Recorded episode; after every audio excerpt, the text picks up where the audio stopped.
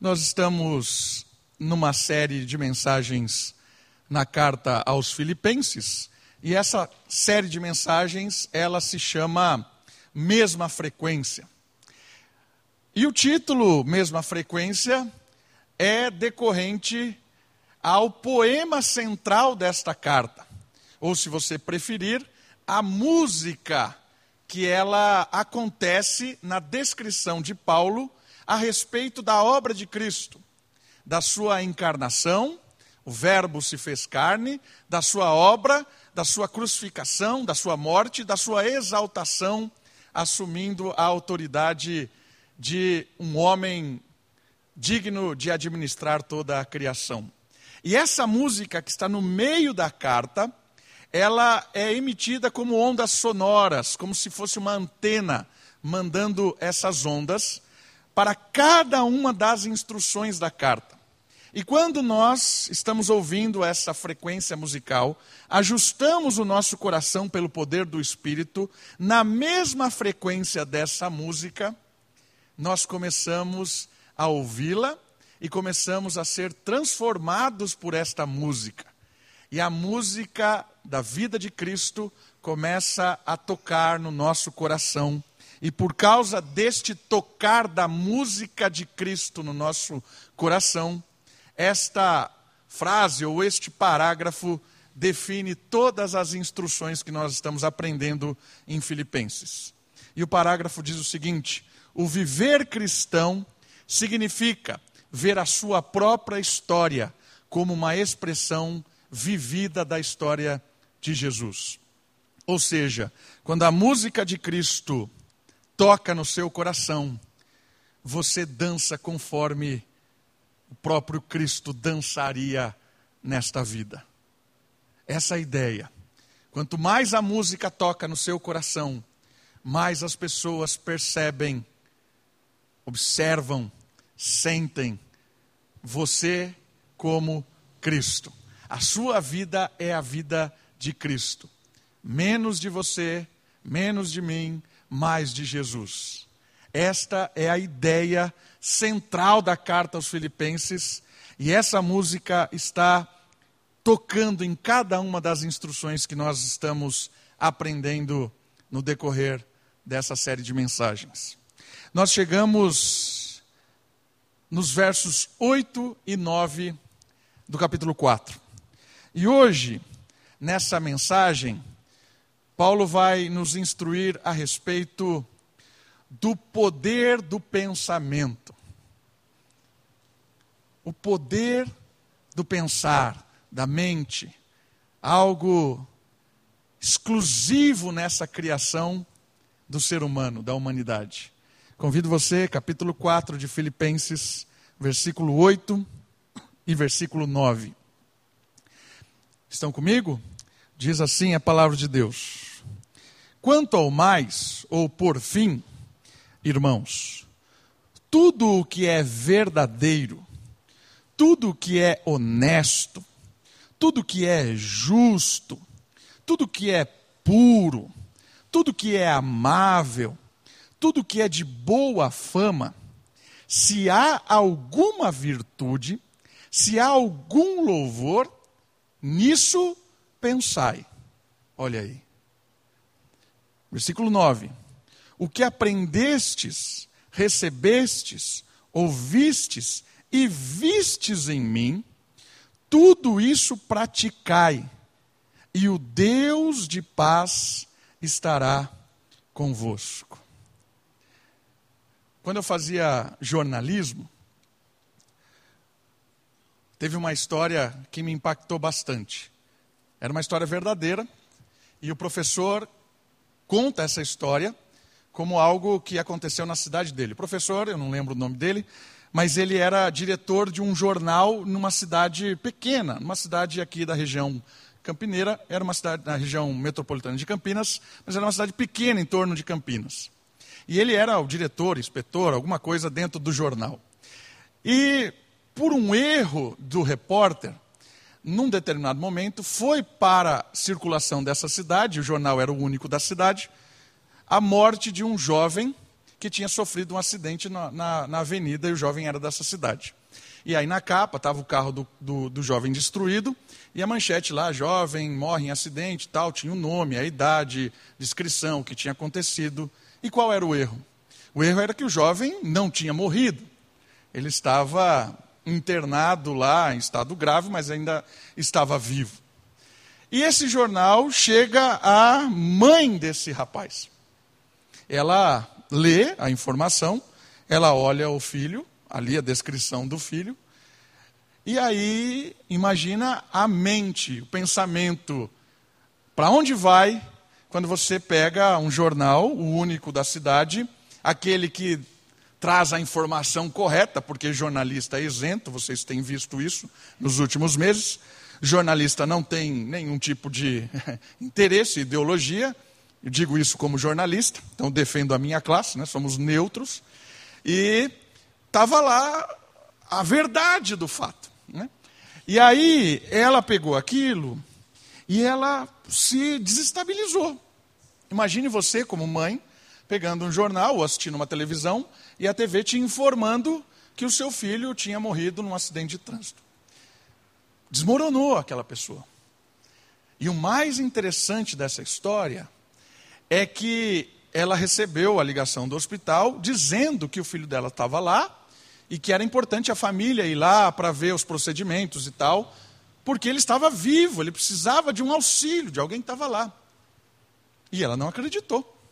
Não, estão querendo dinheiro de mim, alguma coisa, estão querendo me roubar, porque é, é o jornal que está correto. Aquela informação, ela ganhou uma força na mente dela, no coração, no, no seu entendimento, que o hospital ligou, não, não, não valeu. A família dela começou a ligar para ela. Seu filho está vivo. Não, não está. Está vivo, a gente está aqui no hospital. Não, não está, está na capa do jornal.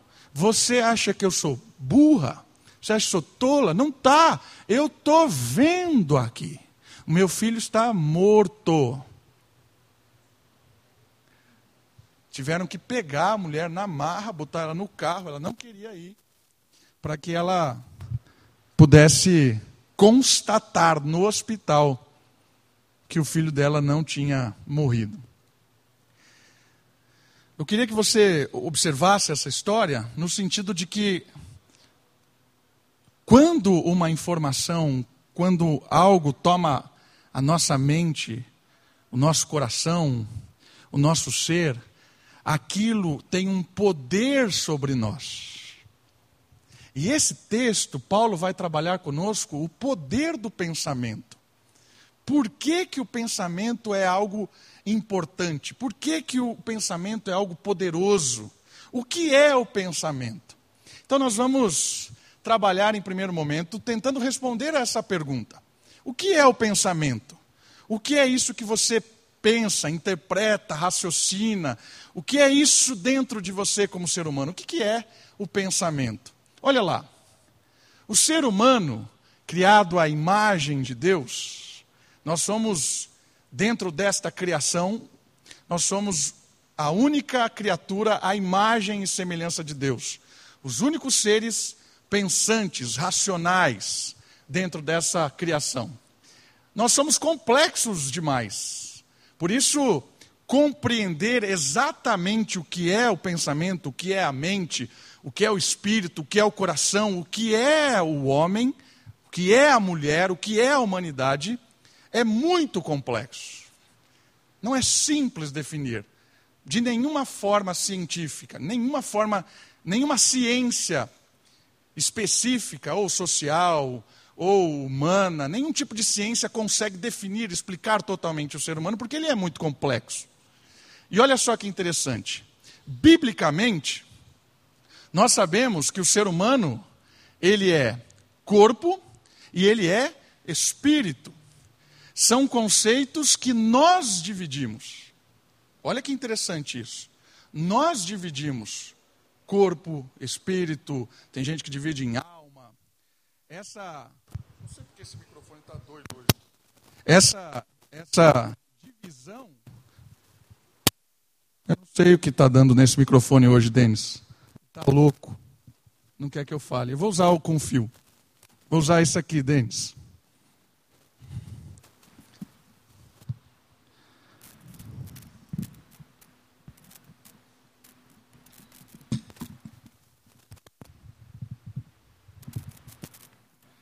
Muito bem. Essa divisão corpo, alma, espírito, ela é uma divisão muito mais didática do que bíblica. A Bíblia não divide o ser humano em corpo, alma, espírito, ou, ou, ou físico e não físico. Não existe essa divisão na, na Bíblia. Essa divisão, olha que interessante, ela é muito mais grega, que é o ambiente em que a Bíblia foi escrita. Os gregos dividiam corpo, material, alma imaterial. A alma é eterna, o corpo é perecível. O corpo é transitório, a alma é, é, é, é permanente. O corpo e a, a, a vida são ilusórias, o, o, a parte imaterial é ela é verdadeira, real. Isso é grego, isso é Platão, Aristóteles. Mas biblicamente, o ser humano, ele é único. Aqui que é o legal da história. Porque nós também temos a mania de dividir. Mas não há essa divisão, ela é complexa. Nós fomos criados corpo, espírito, mente, coração, em uma só. Não há divisão, não tem como separar. Não tem como separar. Mesmo quando as escrituras usam essa ideia de separação, né, como uma faca que separa corpo, alma e espírito, ali são hipérboles, ou seja, exageros de, de algo inseparável. Por que, que essa informação é importante? Porque a nossa mente, o nosso coração, o nosso espírito, o nosso corpo é o que nós somos. Por isso, algo que está ligado com o que você pensa, com o que você imagina, vai repercutir com certeza no que você sente fisicamente. Certo? Eu estava assistindo uma aula do, do Calabres, Pedro Calabres, que é um, um cientista, um médico que estuda o cérebro. E uma das aulas me chamaram muita atenção. Ele diz que tem uma parte no cérebro, parte frontal aqui, que ela é responsável do sentimento de dor. E ele estava dizendo que uma dor de quebrar a perna, às vezes é bem parecida com a dor de uma traição, por exemplo. Alguém que foi traído por um amigo, por, por um, alguém que amava. A dor da traição é tão forte e tão séria, sentida pelo corpo, como a dor de quebrar uma perna. E era o cientista falando, o cara que estuda o cérebro. Por quê? Porque ele analisava que aquela parte do cérebro interpretava tanto a traição quanto a quebra do osso de uma forma igual e a dor que se sentia era parecida. Nós, como cristãos, olhando para as Escrituras, a gente percebe que a dor da alma, a dor do coração, ela é tão forte, tão verdadeira, quanto uma dor do estômago, uma dor de quebrar os ossos. Por isso que o poder do espírito, o poder da mente, é transformador. Aí você pergunta: a morte não separa o ser humano, espírito e corpo? Eu creio que não há uma separação, eu creio que há um desnudar. E o que é um desnudar? O corpo, ele é como se tirasse a nossa roupa, mas algo permanece naquela parte imaterial, aquela parte que não é imaterial, porque ela é visual. Como ela é visual? Você lembra no Monte da Transfiguração que Jesus trouxe Moisés e Elias? Eles não tinham corpo. Como é que Pedro reconheceu eles? Porque eles tinham a sua identidade, eles estavam desnudos do corpo, mas esse desnudar da morte não fez com que eles perdessem a sua identidade como seres humanos. Esse não é o assunto de hoje, mas só para provocar um pouco mais o seu pensamento a respeito de quem nós somos. O assunto de hoje é pensamento. E eu queria que você percebesse que o pensamento, a mente, ela é algo que influencia no seu dia a dia, como você age, como você sente, é o que você é. Porque nós somos únicos, indivisíveis. Não dá para dividir. Falando um pouquinho mais sobre o pensamento, e aqui é legal, olha só. Vamos chamar pensamento de mente, intelecto. É normalmente mais encontrado no Novo Testamento. No Novo Testamento a gente encontra mais essas palavras: mente, intelecto, pensamento. Mas o conceito também está no Velho Testamento. É usado por coração. A palavra coração no Antigo Testamento, ela aparece com essa conotação de, de mente, de razão, de coisas que a gente sente. São faculdades cognitivas ligadas à compreensão, à razão das impressões recebidas. Ou seja, aquela senhora que recebeu a informação que o filho tinha morrido pelo jornal aquilo deu uma interpretação para ela, cognitivo, na mente. E aquilo fez com que ela raciocinasse, ela pensasse, ela interpretasse: meu filho morreu. E esse momento vem uma dor, vem, a ah, vem a, a, o desbancar, aí sente algo físico, desestrutura. Percebe o que está acontecendo? Uma informação, uma interpretação, a mente recebe, a mente reage, o corpo sente, ela sente. Não tem como separar pensamento, espírito, coração, físico, não tem, somos um. E é isso que a Bíblia nos ensina. Nós somos um. E o mais interessante, a Bíblia fala que esse pensamento é diferente, essa, esse pensar, essa interpretação, essa racionalidade, é diferente de quem conhece a palavra de Deus e quem não conhece a palavra de Deus. E agora nós começamos a funilar a história para onde eu quero chegar hoje. Deixa o seu dedinho em Filipenses e volta comigo para Efésios, capítulo 4. Quero ler versículo 17. Olha só, Efésios, capítulo 4, versículo 17. Olha só o que diz Paulo nessa carta para a igreja em Éfeso. Portanto, digo e dou testemunho no Senhor, que não andeis mais como andam os gentios, ou sejam, os descrentes, em pensamentos fúteis. Como é que o pensamento anda? Não, não é o pensamento que anda, mas a interpretação que o descrente tem da vida, o pensamento que ele tem da vida, é a forma que ele é, que ele age, Certo? Agora vai um pouquinho para frente. Vamos para Tito, capítulo 1, versículo 15. Depois de Timóteo, Timóteo 1, Timóteo 2, Tito, capítulo 1, versículo 15.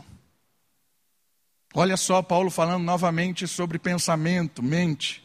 E está dizendo para nós que o pensamento dos, dos gentios, dos descrentes, é fútil, é vão, é perdido. E ele vai dizer aqui no 15 por quê tudo é puro para os puros, mas para os corrompidos e incrédulos, nada é puro. Pelo contrário, tanto a mente como a consciência deles estão contaminados. Olha o que aconteceu com a realidade do ser humano, com a estrutura do ser humano o pecado, ele afetou o ser humano por completo. A corrupção do pecado, ela é algo que atinge o cerne do ser humano. Ela corrompeu a mente, o coração, o intelecto, a razão. E como a gente já percebeu até agora, não tem como separar espírito e corpo, não tem, é o ser humano. Por isso que o intelecto foi afetado, a vida, o corpo, a mente, tudo, tudo no ser humano foi afetado. Corrompido, perdido. Então, se ele tem aqui corrompido, aqui corrompido, a ação dele é corrompida. Percebeu por que, que o mundo jaz no maligno? O mundo jaz no maligno não só porque Satanás atua no mundo, porque Satanás atua por meio dos filhos da desobediência. O mundo é governado por seres humanos corrompidos na sua mente, na sua alma, no seu espírito, no seu intelecto, na sua razão, no seu coração, na sua ação. E alguém com mentalidade corrompida, por mais intelectual que ele seja, por mais sábio que ele seja, só vai usar a intelectualidade, a sabedoria para o mal. Por isso que a solução do mundo não é educação. Se você educar o mundo, você cria corruptos inteligentes. A solução do mundo não é tecnologia. Se você dá tecnologia, você cria seres que usam carro, foguete, satélite, telefone, microfone, qualquer coisa para o mal. Percebe? Não houve nada de mudança no ser humano. A gente tem uma, uma, uma, mudança tecnológica nos últimos 200 anos impressionante. Nos últimos 200 anos, o mundo revolucionou tecnologicamente. Mas moralmente não mudou nada. O ser humano é tão corrupto quanto era há 200, há mil, há milênios atrás. Paulo está dizendo para nós, nesses dois textos, que o mundo jaz no maligno, porque quem deveria governar o mundo, administrar o mundo, está com a sua mente corrompida. E quem está com a mente corrompida é facilmente levado pela multidão, é facilmente levado pelos seus desejos do coração corrompidos, é facilmente levado pelo próprio diabo que conduz. É importante entendermos esse conceito de pensamento. Mas e o cristão? O que, que a Bíblia fala sobre a mente cristã? A mente cristã, alguns textos legais, olha só. A mente cristã, ela é possibilitada pelo Espírito, alguém que foi alcançado por Cristo, alguém que foi alcançado pelo amor de Jesus, aquele que foi habitado pelo Espírito Santo, aquele que creu em Cristo, ele tem um desenvolvimento espiritual, pois ele consegue compreender a verdade. Olha isso aqui que sensacional.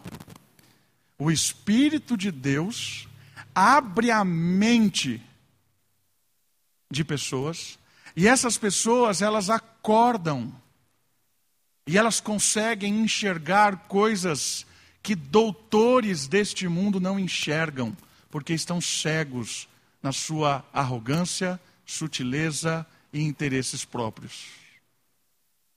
Aquele que é tocado por Cristo pode ser um, uma pessoa muito humilde, simples, simples de tudo. Mas ela, com o poder do Espírito, ela consegue ser mais inteligente, com sabedoria, do que muitos doutores desse mundo.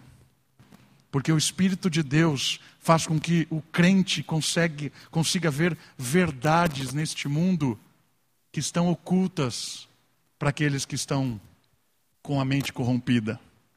Uma outra questão interessante, tem os textos ali se você quiser marcar. O cristão consegue racionalizar para ter decisões coerentes. Olha que legal isso. A pessoa que está com a sua mentalidade corrompida, ela não consegue tomar uma decisão correta. Mas o cristão consegue.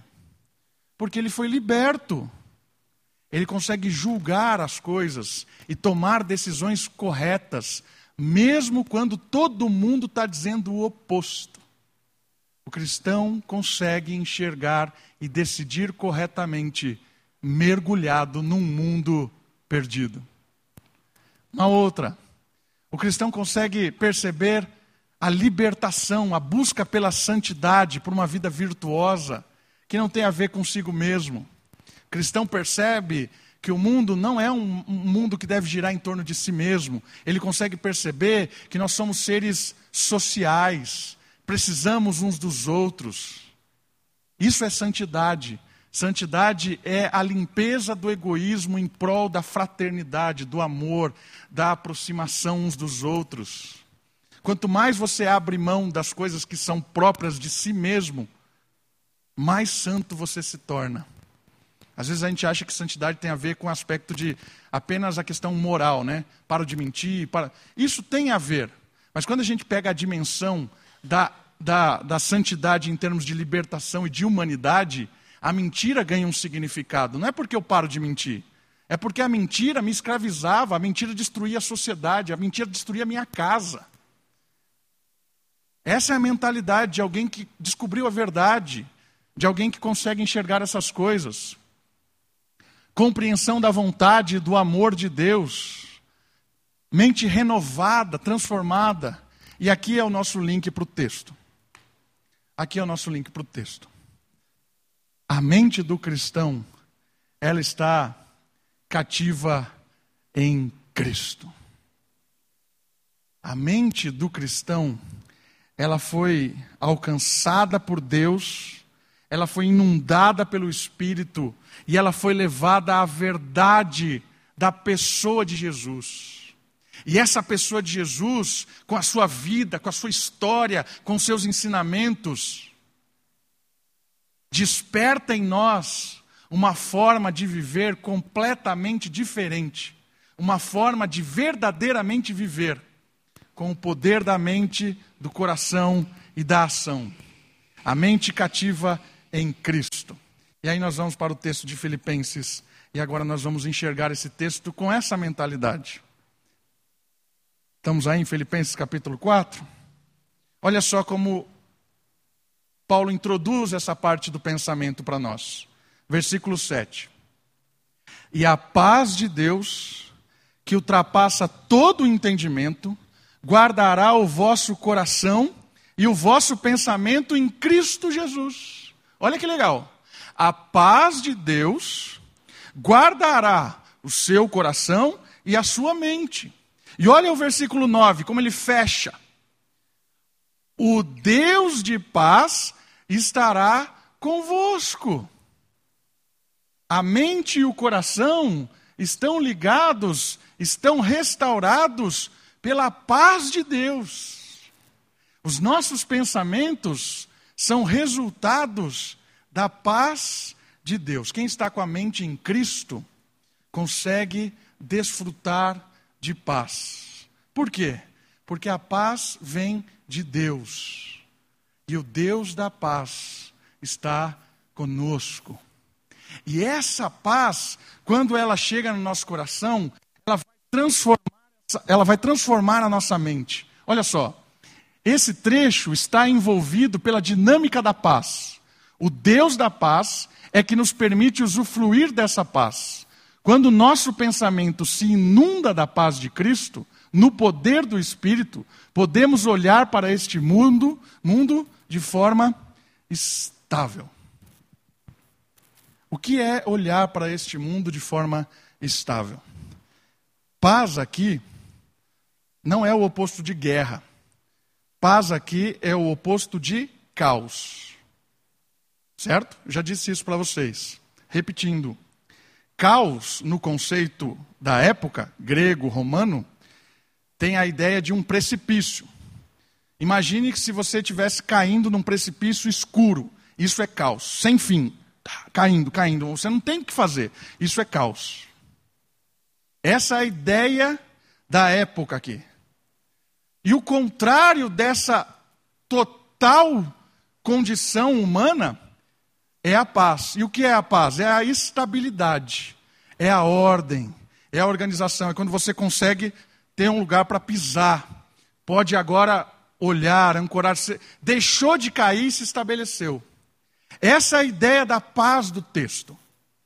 A paz que vem de Deus é uma paz que vai inundar a nossa mente, o nosso coração, os nossos pensamentos, e a partir desta paz ancorada em Deus, dessa paz ancorada em Deus, nós podemos viver essa vida de forma estável.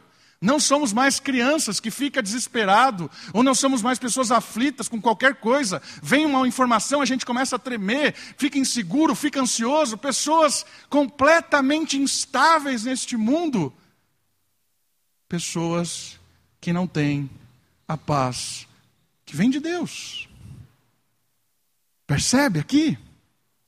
A paz é a estabilidade, é a segurança é o entendimento da vida, de que Deus está conosco, de que as coisas que acontecem nessa vida não estão fora do controle de Deus. E quando você tem a mente de Cristo, você consegue lidar com as coisas de fora com segurança.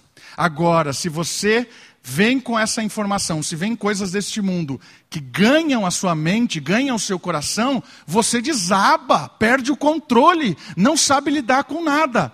Mas quando vem a informação terrível, pode ser a informação terrível que for, ela chega, mas ela não ganha a sua mente, ela não se te destabiliza. Por quê? Porque estamos ancorados em Deus, em Cristo. Você vai lidar com qualquer situação dessa vida de forma estável, segura. Calma. Percebeu onde nós chegamos? E sabe o que é o mais legal disso aqui?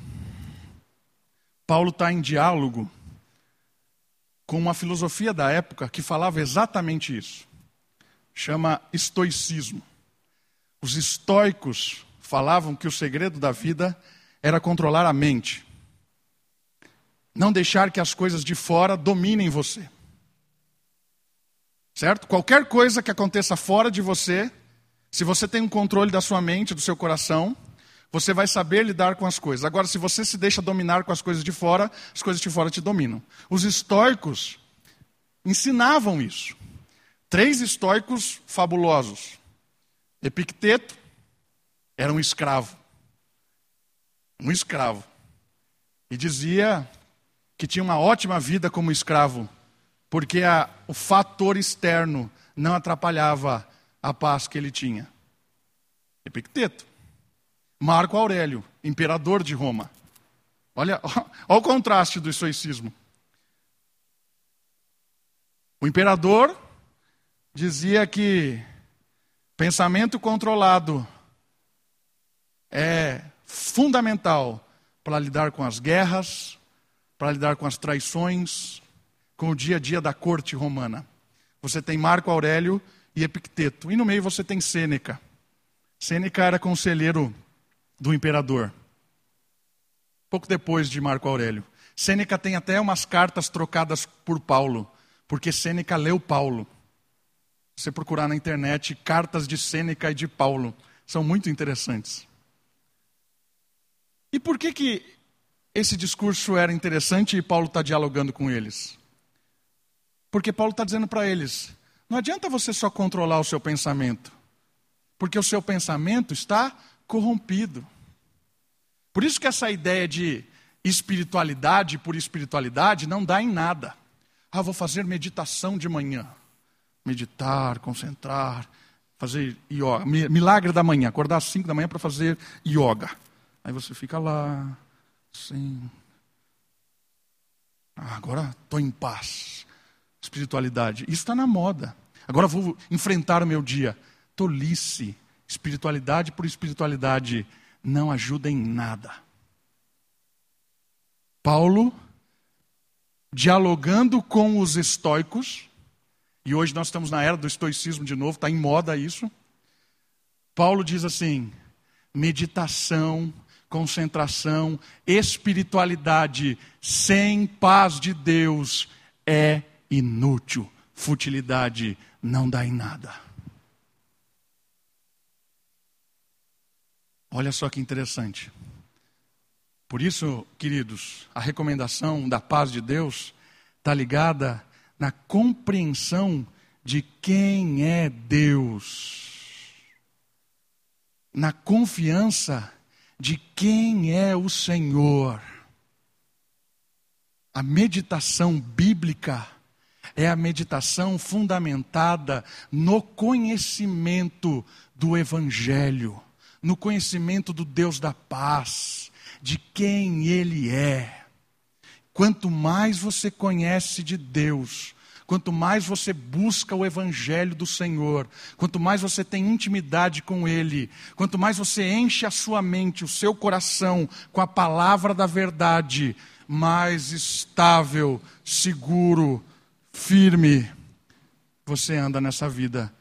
E aí você pode assistir televisão à vontade, você não vai ficar desesperado que a televisão, a internet. Ninguém é neutro. Todo mundo está interessado em te vender algo. Todo mundo está interessado que você compre a ideia dele. Todo mundo está interessado que você fique desesperado por alguma coisa, porque ele sempre tem uma solução para te oferecer. Essa é a ideia da mídia. Essa é a ideia do mundo. Gerar no seu pensamento a necessidade de uma salvação fora de Cristo. E aí você vira um cordeirinho bobo na mão de quem te oferece salvação. Percebe qual é a da mídia? Percebe qual é a do mundo? É tornar crentes ovelhas sedentas por salvação fora do Evangelho. Paulo está dizendo para os estoicos e para nós hoje não há salvação, não há estabilidade da mente, do coração, não há paz fora do Evangelho.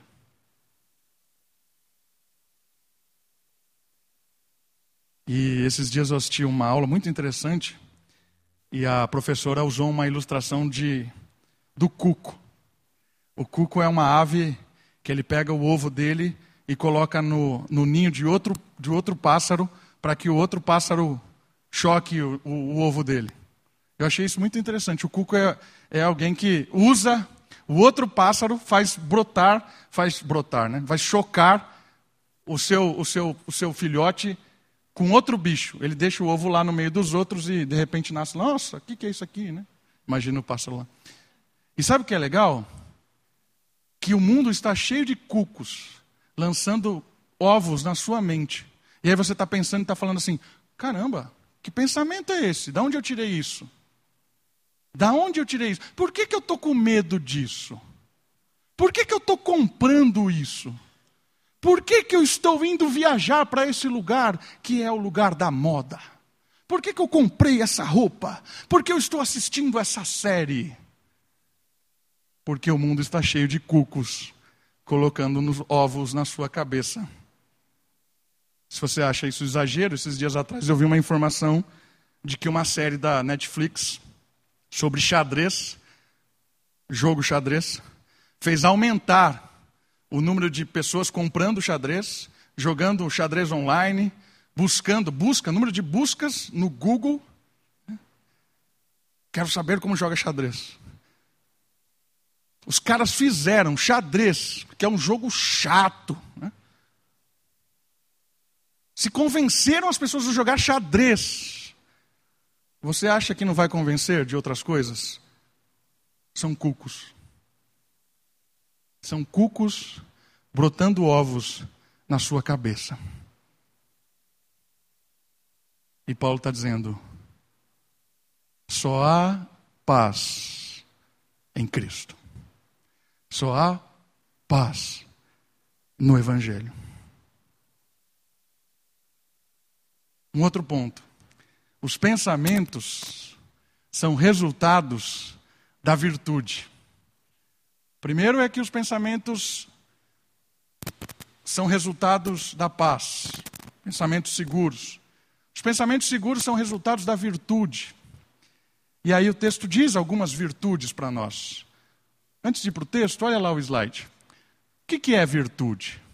A virtude é fruto da íntima comunhão com o Criador. A virtude são pontos que têm a ver com o nosso relacionamento com Deus. aquilo que a gente faz quando está próximo de Deus. Isso é virtude. Ser virtuoso é uma ação de libertação do espírito. Quanto mais eu estou próximo de Deus, mais o espírito me liberta dos vícios e mais virtuoso eu me torno. Certo? Por isso que é libertação. Quanto mais perto de Deus, mais virtuoso, mais distante dos vícios, da escravidão, de qualquer coisa que seja. Nos desprendendo das inquietudes derivadas das incertezas e das angústias desta vida. A vida virtuosa louva ao Pai. Olha só o versículo 8. Irmãos, o que é que deve ocupar o seu pensamento? Quais são as virtudes? Tem aí algumas. Verdade, conhecereis a verdade e a verdade vos libertará. O versículo mais usado fora de contexto atualmente, graças ao nosso líder maior. Né? Mas o que é essa verdade que liberta? É a paz de Cristo. É a verdade que traz paz. É a verdade que nenhuma ameaça mais tira nossa, nossa segurança. É aquilo que o presbítero Ivanildo já comentou. Se viver é Cristo, morrer é lucro. Se o nosso bem maior que é a vida, ninguém pode tirar das mãos de Jesus, que mais que vão ameaçar? Essa é a verdade. Conhece as verdades que vêm do Evangelho? Liberdade. Ninguém mais vai nos subjugar com mentiras, com ameaças. E às vezes as ameaças vêm dentro da igreja, né? Ó, oh, se você não fizer isso, você vai para o inferno. Se você deixar de fazer isso, você vai para não sei o quê, a campanha não sei do que lá, sete dias não sei do que. Não tem sentido. A ideia de conhecer a verdade é, quando você conhece de fato a Cristo, a sua vida ela se transforma numa ação libertadora dia a dia. O resultado de alguém que conheceu a verdade é amor intenso pela igreja e pela obra de Deus. É? Não adianta falar que ama a Deus e vive uma vida morna, uma vida descompromissada com a verdade, uma vida. Não tem nada de verdade nisso. Olha a outra virtude, a honestidade, né? Aquilo que é, é, é íntegro, é correto, está ligado com aquilo que é justo, aquilo que é puro, aqui é pureza no sentido de malícia, sexualidade, tudo mais. Tudo que é amável, de boa fama. Se há alguma virtude, Paulo coloca o ciclo aí, fechando, né? Se há algum louvor, isso é de digno a, a, ao louvor a Deus, é nisso que deve estar preso o nosso pensamento. Então, olha só, quando nós encontramos a paz de Cristo, a paz de Cristo com o nosso pensamento cativo nele, começa a elevar o nosso pensamento acima dos vícios deste mundo, para que a gente conheça as virtudes do alto. Se você está olhando só aqui, ó, nesse nível aqui desse mundo, você está olhando só os vícios. E aí os seus pensamentos se enchem de vícios. E aqui vícios, não entenda vício só com bebida, não, jogo, não. Vício é tudo aquilo que te faz escravo longe de Deus. Pode ser um trabalho, pode ser uma pessoa, pode ser um sonho, pode ser uma viagem, pode ser uma chácara, pode ser qualquer coisa. Isso pode ser um vício. Quando a gente está olhando para o mundo, só no horizonte, eu vivo aqui, ó, só no horizonte, só no imediato. Eu quero aqui, eu quero conquistar aqui, eu sonho com as coisas daqui. É isso aqui. Mas quando a minha mente é cativa em Cristo, eu saio desse nível e eu começo a enxergar além dos vícios, eu começo a enxergar virtudes. E aí o meu pensamento, ele se enche de verdade. Que tipo de verdade? que é que vale a pena nessa vida? O que é que vale a pena nessa vida? Eu começo a enxergar o que é honesto, que é honesto? Se você olhar nos vícios, a resposta é uma.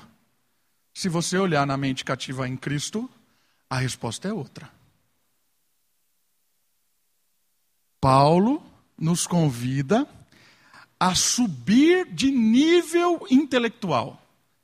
Aqui não tem a ver com estudo, não tem a ver com formação teológica, aqui não tem a ver com títulos. Intelectual aqui, subir o nível, não tem a ver com graduação. Subir o nível tem a ver com encontro com Deus.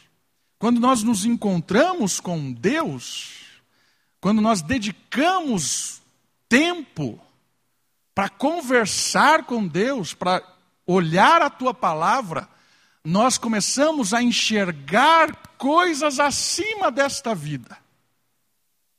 E aí, o que é verdadeiro já não é o que estão dizendo por aí. O que é honesto não é o que estão dizendo por aí.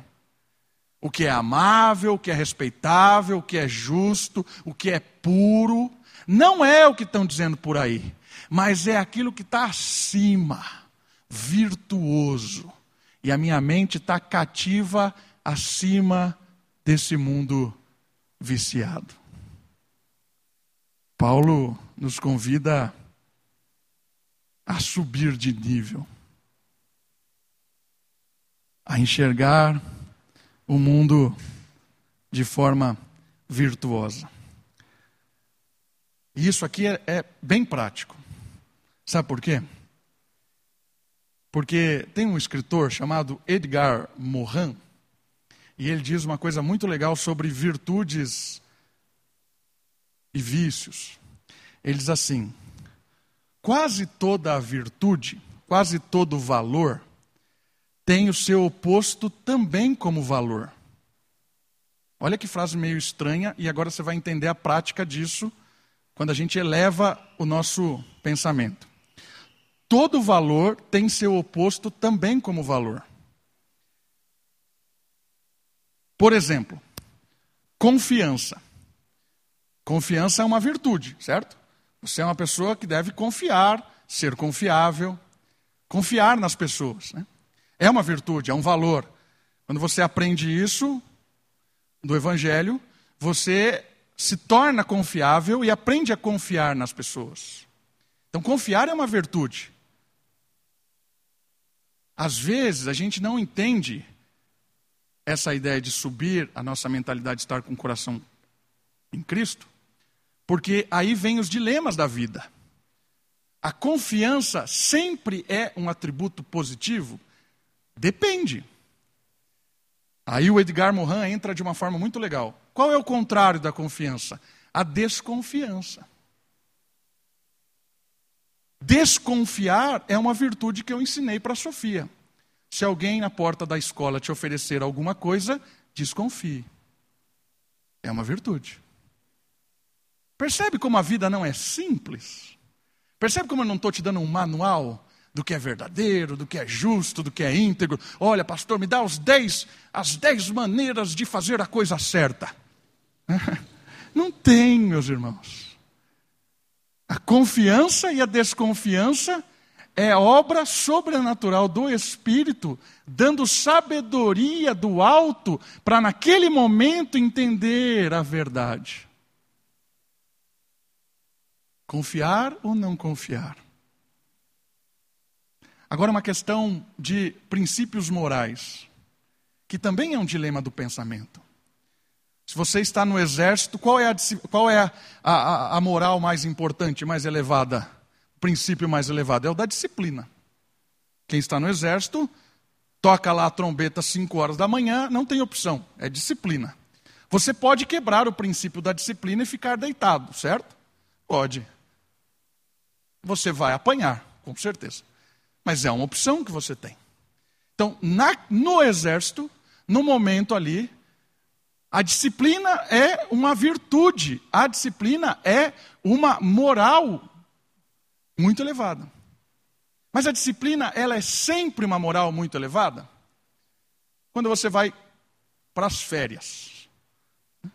Essa semana eu fui passar uns dias na praia. E a minha esposa teve a ideia, com as outras moças, de caminhar às seis da manhã.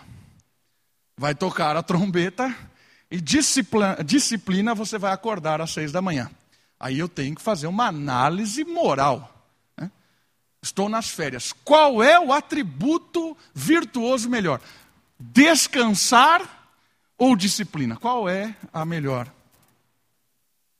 Percebe, percebe como a vida não é fácil? Se você colocar, se você for disciplinado sempre, você vai acordar às seis da manhã e vai caminhar. Que é uma baita escolha errada. Né? É óbvio que eu optei pelo valor moral mais elevado naquele momento, que era o descanso. Acordei às onze da manhã. Percebe? Como a vida não é simples. Não tem fórmula. Isso eu falei na virada do ano. Não tem fórmula mágica. Sempre seja disciplinado. Não é assim. Se, sempre prefira o descanso. Não é verdade. Se eu fizer isso no dia a dia de trabalho, vai dar duas semanas os presbíteros me mandam embora da igreja. Que eu decidi adotar como virtude o descanso. Não tem sentido. Percebe? que a virtude do pensamento ela está ligada com a paz de Cristo e está ligado com a intimidade com Cristo, para que você e eu sejamos cheios do Espírito para lidar com os nossos encontros neste mundo e saber fazer a escolha mais justa, verdadeira, amável, respeitável, íntegra, dependendo da circunstância. Por isso que não é fácil educar filhos.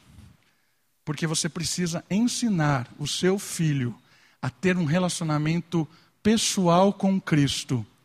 Porque a partir do relacionamento pessoal com Cristo, ele vai gerando virtudes, sabedoria, pensando para lidar com alguém que aparece na porta da escola e oferece algo.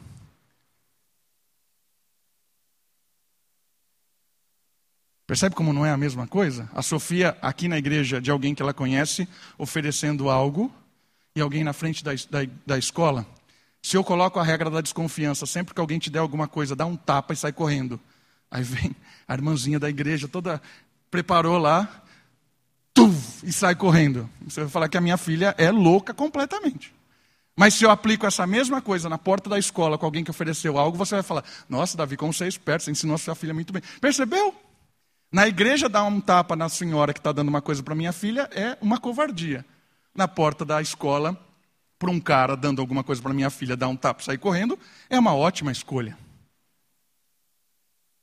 Por isso, irmãos, quando Paulo está dizendo para nós aqui, enchei a sua mente de, de virtudes, é encher de Cristo, encher da paz, buscar a verdade, buscar a justiça, a integridade, para agir conforme as inúmeras, infinitas possibilidades que você vai lidar quando sair da porta para lá. Porque o mundo não sai da nossa frente. O mundo sempre está aqui. Não tem como fugir do mundo. E o mundo sempre agride você. Por último, Pensamentos resultam em ações. Olha o versículo 9. O que aprendestes, recebestes e ouvistes e vistes em mim, tudo isso praticai. Olha que legal. E o Deus de paz estará convosco. Paulo revela a melhor maneira de transmitir a renovação do pensamento causada pela paz de Deus. Como é que nós vamos comunicar isso? De forma verbal e de forma prática. Não adianta só discursos. Hoje, a internet está recheada de xerifes do bem, que adoram discursos, mas agem contrários a eles. Não só na internet. Às vezes no nosso convívio, né? Mas olha o que Paulo diz aqui. Aquilo que você aprendeu, aquilo que você recebeu, aquilo que você ouviu, aquilo que você viu em mim, tudo isso faça igual. É ou não é ousado, Paulo? Paulo está dizendo assim: eu sou aquilo que eu falo. Você pode aprender do Evangelho olhando para mim, porque o meu pensamento, o meu coração, ele está tão inundado que a ação é instantânea. Não tem como dividir. Nós começamos falando que o ser humano é indivisível e terminamos dizendo isso. Pensamentos recheados do Evangelho, ações recheadas do Evangelho. Não tem como dividir. Discursos verdadeiros do Evangelho, ações verdadeiras do Evangelho. Porque é natural. Quem está cheio de Cristo vive como Cristo. É natural, não é forçado, não é um peso. Por isso que Jesus diz que o jugo dele é leve, né? estar debaixo do mesmo jugo é leve. Não é o peso. Quanto mais você caminha com Jesus, é mais natural a prática da virtude, da pureza, da honestidade, da integridade. Não é um peso, não é um fardo. É natural fazer o que é certo. É natural. Por que, que você age assim? Existe outro jeito de agir? Por que, que você faz isso? Mas existe outro jeito de fazer isso? Paulo termina dizendo que o pensamento resulta em ações. Como a gente age, como a gente pensa, como a gente interpreta o mundo, como a gente lida com as situações que se apresentam todos os dias, é algo natural. A gente vai reagir conforme a gente está alimentando a nossa, nossa cabeça, a nossa compreensão, o nosso ser. Todos nós somos inspirações para alguém. Não, nunca se esqueça disso. Você é exemplo para alguém. Pode ser para o seu vizinho, para a sua colega de trabalho, para o seu sobrinho, para o seu filho, para sua mãe, para o seu parente. Sempre as pessoas estão olhando para nós. Isso não é ruim, isso é bom. Porque quanto mais você estiver com seus pensamentos cativos em Cristo, a paz te inundará, a virtude te encherá e a prática de vida fará com que as pessoas queiram encontrar este Cristo. As pessoas vão querer, desejarão ter um encontro com este Cristo que entrou na sua vida, mudou a sua mente, mudou o seu coração, mudou a sua prática de vida.